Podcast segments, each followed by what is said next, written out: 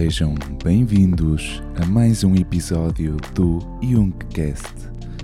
Desta feita, é verdade, o último episódio da temporada. Mas como o mal nunca vem só, estamos a disponibilizar três episódios seguidos, não um, não dois, mas três episódios seguidos que finalizam esta série dos Alicerces da Mente publicada para o SPZN. Desta feita serão episódios mais pequenos, mas com muito conteúdo, portanto, compactos na sua essência. Encerramos desta forma a primeira temporada do Youngcast, mas já na próxima semana teremos mais novidades. A nossa primeira prenda de Natal para vós.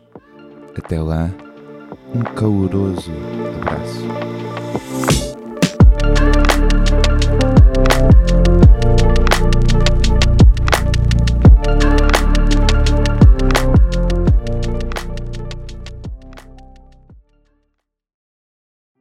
Perguntar se um filósofo de há 2400 anos ou uma mulher de há 500 anos nos poderão dizer alguma coisa de interessante nos dias de hoje. A psicologia contemporânea, ou mais concretamente, a psicologia analítica, poder-nos elucidar sobre isso. É o que João Carlos Major nos vai contar neste primeiro podcast, Alicerces da Mente. Conhece-te a ti mesmo, pedia-nos Sócrates, o filósofo, há tantos séculos. Por sua vez, Teresa de Ávila, há 500 anos, alertava-nos para os desnecessários sofrimentos daqueles que não se conhecem. O livro de Teresa, As Moradas do Castelo Interior, é uma boa obra para aplicarmos à segunda metade da vida. Se é verdade que na primeira metade da vida a nossa missão é conquistarmos um lugar ao sol, e para isso há que lutar em muitas frentes, sempre com esse objetivo em mente, já depois da chamada crise da meia-idade, a nossa missão é outra. É vivermos uma vida com sentido, que faça sentido, sem necessidade de tanta batalha. Haveremos de falar sobre isto nestes podcasts. Para já, com as devidas adaptações da linguagem, ouçamos as palavras de Teresa referindo-se ao caminho do conhecimento interior. É muito o que passamos nesta vida por falta de conhecimento. E o mal é que nem sabemos perguntar aos que sabem, nem sabemos que existe algo sobre o que perguntar. Terríveis provações sofremos porque não nos conhecemos. E não é mau, senão bom, pensarmos que é grande a culpa. Daqui procedem as aflições de muita gente, queixas dos muitos trabalhos interiores, pelo menos por parte de quem não tem conhecimento. E surgem as melancolias e o perder da saúde, porque não se considera que há dentro de nós um mundo interior. E assim como não podemos deter o movimento dos céus, que anda à pressa com toda a velocidade, tampouco podemos deter o nosso pensamento, e logo experimentamos todas as potências interiores, e nos parece estarmos perdidas e perdido o tempo que passamos assim. E contudo, estamos porventura a caminhar para o centro do castelo, enquanto o pensamento se encontra na periferia dele, padecendo com mil animais ferozes e peçonhentos, e merecendo esse sofrimento. Assim, não nos devemos deixar perturbar, nem abandonar o caminho. Com efeito, na maior parte, todas as inquietações e trabalhos advêm desse não nos conhecermos. As neurociências, a psicologia e a linguística cognitivas, entre outras, apontam-nos que a psique humana trabalha prioritariamente por intermédio de imagens. As imagens são a linguagem natural da psique. Veja-se, apenas a título de exemplo, a clássica obra de George Lakoff e Mark Johnson, Metaphors We Live By. Só secundariamente nos movemos das imagens para formas conceptuais de pensamento. Por conseguinte, as imagens que habitam na nossa psique não são um código desenvolvido por ela para esconder as suas reais intenções, tal como defendeu Freud. Pelo contrário, a psique grita bem alto, de um modo mediado pelas emoções, revelando o que verdadeiramente quer. E todos sabemos que a nossa psique profunda tem voz própria uma voz que por vezes até nos contradiz e confronta. Tal nos revela que este mundo interior pode ser um cosmos bem maior do que o mundo exterior. Uma primeira fonte de informação sobre a riqueza interior da psique reside no prestar atenção às nossas imagens interiores. Isto mostra-nos como somos. Seres divididos, polifónicos, senhores de desejos conflitantes. Ao fazê-lo, contudo, validamos a existência desses desejos e poderíamos passar a viver com uma atitude que permite que as imagens se tornem simbólicas para nós, isto é, que, não nos metendo medo, se possam tornar significativas e, nessa medida, ajudar a que a nossa ação no mundo também ela se torne significativa. Tal também permite-nos desenvolver uma comunicação com a nossa interioridade e, por esse diálogo interno, ajudamos a unir as partes em eventual conflito no interior da nossa psique. A história que Teresa apresenta no seu livro manifesta a jornada imagética de alguém que entra num castelo misterioso.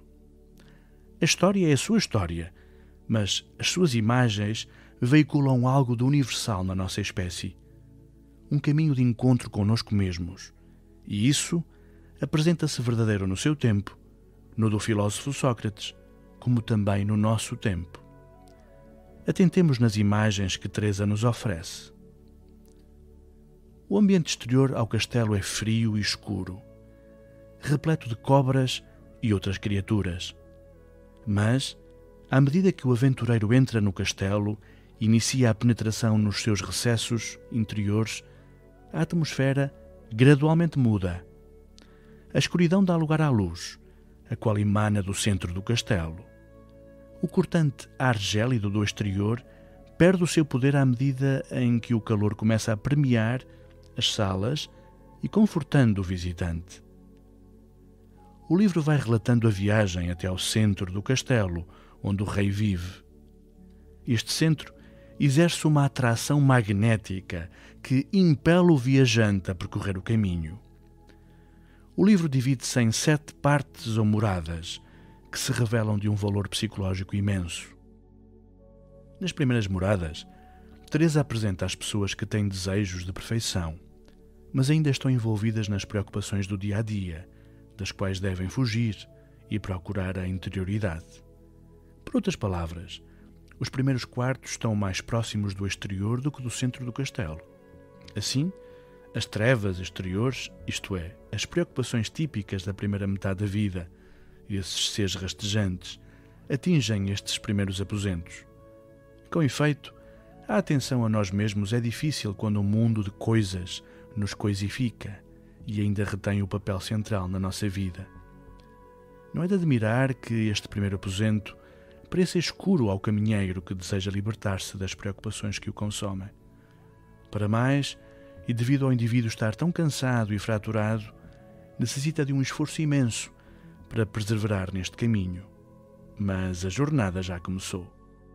Nas segundas moradas, Teresa relata a grande determinação que deve existir para continuarmos neste caminho do autoconhecimento e que é preciso alguma mortificação, isto é, abdicarmos das certezas pré-fabricadas, dos facilitismos do dia a dia e dos múltiplos vícios cotidianos que nos prendem ao mundo que queremos deixar. E queremos deixar porque já não nos satisfaz, já não nos faz sentido.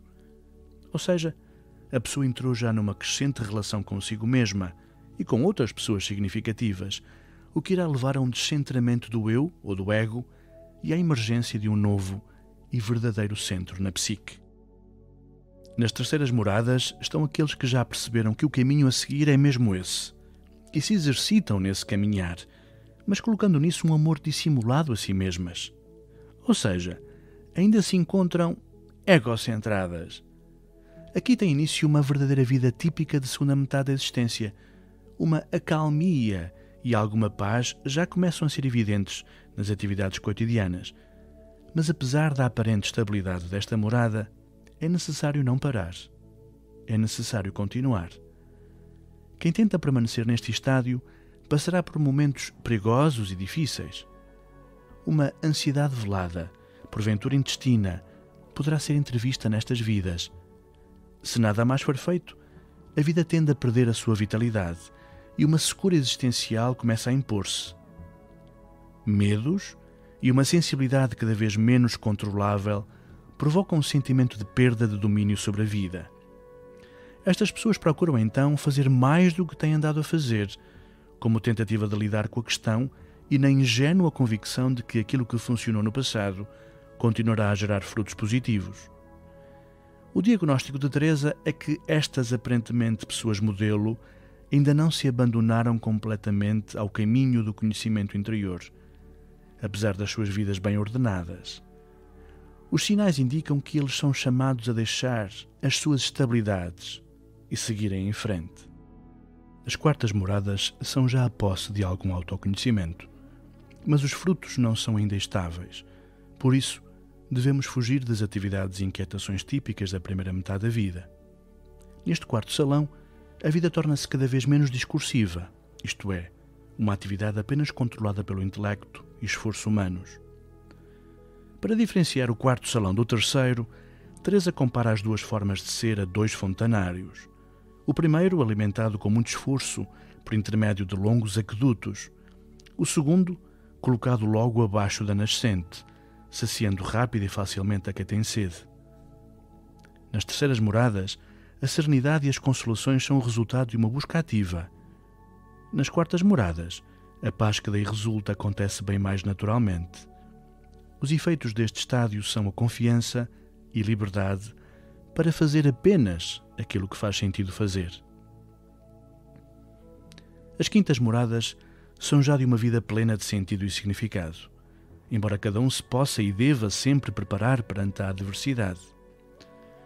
Teresa apresenta-nos a metáfora da lagarta que morre no casulo e renasce como borboleta. A experiência é comparável à morte de um modo de vida e do renascer ou nascer para uma vida nova, mas necessita-se, ainda e sempre, de uma grande fidelidade ao caminho.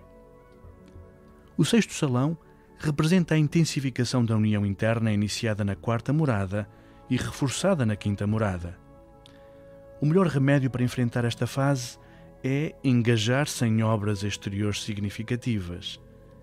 Naturalmente, diremos nós, com o avançar da idade, a dor e a alegria neste sexto salão são igualmente intensos. As sétimas moradas são o cume da vida de integração em que brota espontaneamente uma grande paz, sendo o indivíduo ao mesmo tempo ativo e contemplativo. Uma contemplação que não é meramente subjetiva, mas que transcende o indivíduo, levando a esquecer-se de si, entregando-se a ações com significado maior. Já não é a vida individual que conta, mas o papel que temos perante a própria humanidade. Para um observador externo, este processo parece um recuar para melhor saltar e de facto assim é. Ao longo das sessões do projeto Alicerces da Mente, faremos as devidas análises psicológicas a estes passos que Teresa enuncia, em jeito de provocação ao seu leitor. Deixemos-nos nós também provocar.